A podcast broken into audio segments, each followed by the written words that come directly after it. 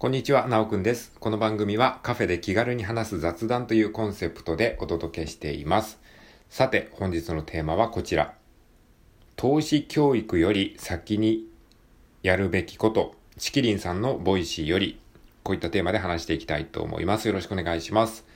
はい、ということで、えー、今日はですね、2022年の、えー、9月の22日、えー、木曜日でございます。はい。気温は22度ですね。えー、だいぶ涼しくなってきましたよね。で、ドル円チャートがですね、え、今見たところ、え、ネットで調べたところ、145.11円となっておりまして、え、145円もう超えたのっていう、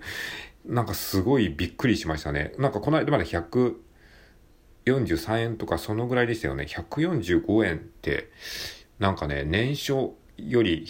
から比べて30円円安になってるみたいですね。これ相当な勢いですよね。日本がどんどんこう、なんかね、没落していくというか そんな様をね、こう感じてますね。なんかそういうこともあってかね、昨日変な夢を見てね、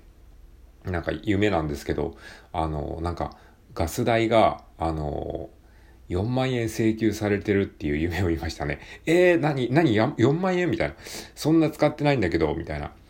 なんか、めちゃくちゃなんか物価が値上がりしたのか、なんかいろんなことが値上がりしたのか、ガス代がめちゃくちゃ高く請求されてて、いや、そんな払えないんだけど、みたいな。はい。まあ、それはさておき、えー、今日のテーマはですね、まあ、お金に関する話題ということで、えー、投資教育より前にやるべきことがあるんじゃないのっていう話をしたいと思います。これはですね、あの、ちきりんさんの Voicyを聞いててですね、あの、ちきりんさんが話されていたことを、まあ、ちょっとあの、元に話す感じなので、まあ、元の話の方がわかりやすいと思うので、あの、概要欄に貼っておくので、もしよければ、ちきりんさんの Voicy の方も聞いていただければと思います。はい。まあ、それの中でね、話されていたことはどういうことかっていうと、まあ、投資教育より先にやるべきことがあるでしょうっていうことなんですよね。まあ、昨今ね、お金の教育、ね、すごい大事だよっていうことで、あの、小学生とか中学生とかにも、その学校みたいな、学校とかでお金の教育をしてるみたいなんですけれども、で、まあ、その、国もですね、あの、貯蓄から投資へって言葉、皆さんも聞いたことあるかと思いますが、そういったことをスローガンに掲げていたりとかですね。まあもっとね、国民も自分で投資とかをして、お金を運用して、その将来の、えー、リスクヘッジじゃないですけど、なんか資金、老後の資金的なものを自分で運用して作りなさいみたいなことがね、まあここ何年か言われてますよね。で、まあ、チキリンさんが言うにはですね、その、お金の教育は大事なのはわかるけど、でも、投資教育よりももっと先にやるべきことあるでしょっていうのがチキリンさんのお話で、それは何かっていうと、えっ、ー、と、まず一つ目が家計管理。家計の管理を教えるべき。で、二つ目が借金についての知識を教えるべき。この二つ、家計管理と借金知識についての教育をまずすべきでしょっていう話なんですね。で、その、それをやった上で初めて投資のお勉強をしていこうっていうことなんですよ。つまり、その投資っていうのはあくまで余剰資金、生活に、まあ、えー、なくても困らないような余裕のある資金を使って投資をするのが本来であって、それ以前にその家計管理とか借金がなんだかよくわからないけど借金しちゃってるみたいな、そういうレベルの人が投資をやるっていうことはもうありえないというか、まあ危ないんですよね。だから、その投資がうんぬんっていう前に、それ以前にまず家計管理とか借金についての知識をね、しっかりと、まあ学校とかで教えてもいいんじゃないかな、まあ教えるべきじゃないんじゃないかなっていうふうなこと言っててね、これはもうほんとね、僕はね、もうまさにその通りだなっていうふうに思ってしまったんですよ。うん。あの、まあ家計管理って例えばどういうことかっていうと、えー、まあ手取りと収入の違いはどういうことなのかっていうこと。ですね。あの、例えば、収入が、えー、収入が25万あったとしても、そこから税金とか、えまあ、所得税とか住民税とか、あの、年金やら、えー、雇用保険税とか、なんかそういういろんな税金が引かれるじゃないですか。で、その税金が引かれて手取りが、まあ、例えば20万とかになったら、まあ、収入は20、25万だとしても、そこからななんだかんだ引かれて、手元に残るのが25万。20万になるとか、それが手取りだよっていうことで、そうやって収入はいくらだけど手取りはこうだよっていう、その手取りと収入の違い。で、そこに引かれる税金があって、で、その税金っていうのはどういうものがあるのかとか、だいたいいくらぐらい引かれるのかとか、計算方法はどうなんですかとか、あとはその他で言うと、まあ、家賃。家賃の相場って大体いくらぐらいなんだろうとか、えで、入居するときにかかる敷金や礼金ってどどういうものなの？とか、えー、生活費って他にね、ガス代とか水道代とか、まあ、食費とかってかかるじゃないですか。そういうのって大体どのぐらいかかるのかな？とか、そうすると、えー、東京で例えば一人暮らしするんだったら、毎月大体いくらぐらいのお金かかるよね、みたいな。こと。そういうことって実際に生活してみればわかるんだけど、やっぱり学生のうちとか、あの高校生、中学生のうちって想像もつかないじゃないですか。だからやっぱりね、僕も実体験から言えるんですけど、やっぱりそういうのって子供の頃に教えてほしかったなっていうのはすごいありますね。なんかね、やっぱり子供の頃それを知りたかったと僕も思ったことあったんだけど、なんかそういうことを話すのはタブーみたいな、うん、タブーじゃないけどなんか触れちゃいけないみたいな空気はあったような気がしますけど、もっとそういうこともね、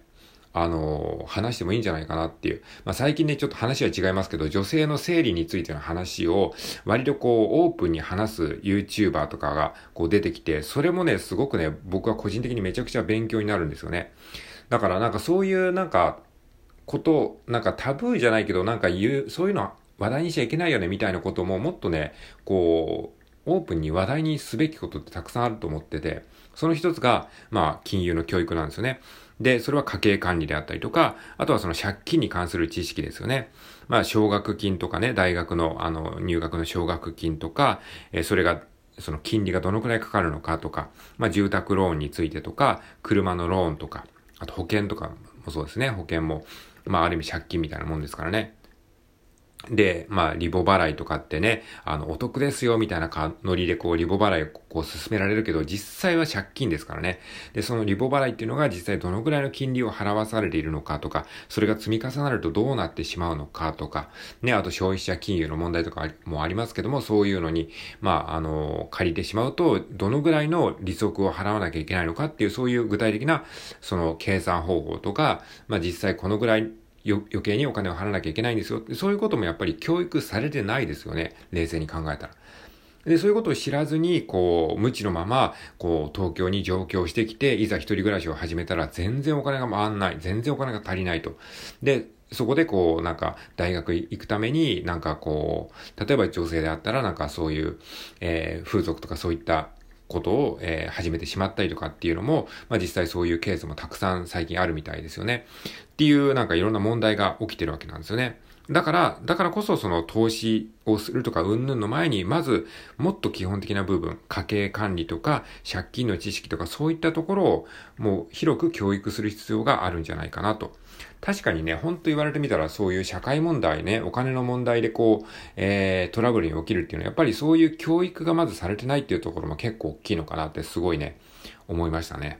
はい。っていうことです。じゃあどうして国はこういったことをしないのか。要は家計管理の教育とか借金の知識に関する教育を推し進めようとしないかっていう。まあこれもチキリンさんが言われてたんですけれども、それはもう一重にですね、国にとって何の得にもならないからです。例えばね、家計管理のことを教えてしまうと、えー、個人消費が減るんですよね。要はみんな節約しようって思うから、個人消費が減るから、まあ経済にはあんまり良くないと。で、あと借金の知識をもし教えたら、みんなが借金しなくなるから銀行が儲からなくなるよね。まあそういったね、まああの、裏の事情がもしかしたらあるんじゃないかなという感じ。まあ確かにそうですよね。うん、国は得しないですよね。じゃあ一方でどうして投資の教育をこんなに推し進めているのかっていうと、それは、その、投資をみんながやるようになると、証券口座をみんなが開くことになって、証券会社が儲かるんですよね。結局投資をしても証券会社がこう手数料とかをもらったりしてるわけですから、証券会社が儲かるんですよ。なので、その国はみんなのためを思って、あの、投資をしましょうって言ってる、まあ部分もあるのかもしれないけど、どっちかというとそうやって証券会社が儲かるからとか、そういうなんか、いろんなその裏の事情があって、こういうことを進めてるんじゃないかなって、そういうことを考えながら、まあニュースとかそういうのを見るっていうのもすごいね、大事なことだなっていうふうに教わりました。はい。ということなので、まあ、今回はお金の教育についてですね、投資教育よりも前にやるべきことがあるんじゃないかなということはい。それは何かっていうと、一つ目が家計管理。そして二つ目が借金知識ですね。それをやった上で、初めて投資のことを勉強しましょうと。まあそういったお話でございます。はい。もしよければ何かの参考にしていただければ幸いです。はい。で、それからですね、最後になんですけども、これ全然関係ない話ですけど、あのー、まあ、おかげさまでね、ラジオトークの放送回が、1500回放送をね、えー、突破しました。ありがとうございます。はい。まあ、勝手にやってるだけなんでね、別にあの、いいんですけど。で、なんかね、それであの、ケセラさんから、お祝いのね、ギフトをいただいてね、あの、すごく嬉しかったので、あの、お礼をここでね、述べさせていただきたいと思います。ケセラさんいつもありがとうございます。はい。ということなんでね、まだまだあの、お礼のスタンプ、ギフト等を募集しておりますので もしよかったら送ってください。はい。ということで、えー、今回は以上となります。最後まで聞いてくれてありがとうございました。それでは、さようなら。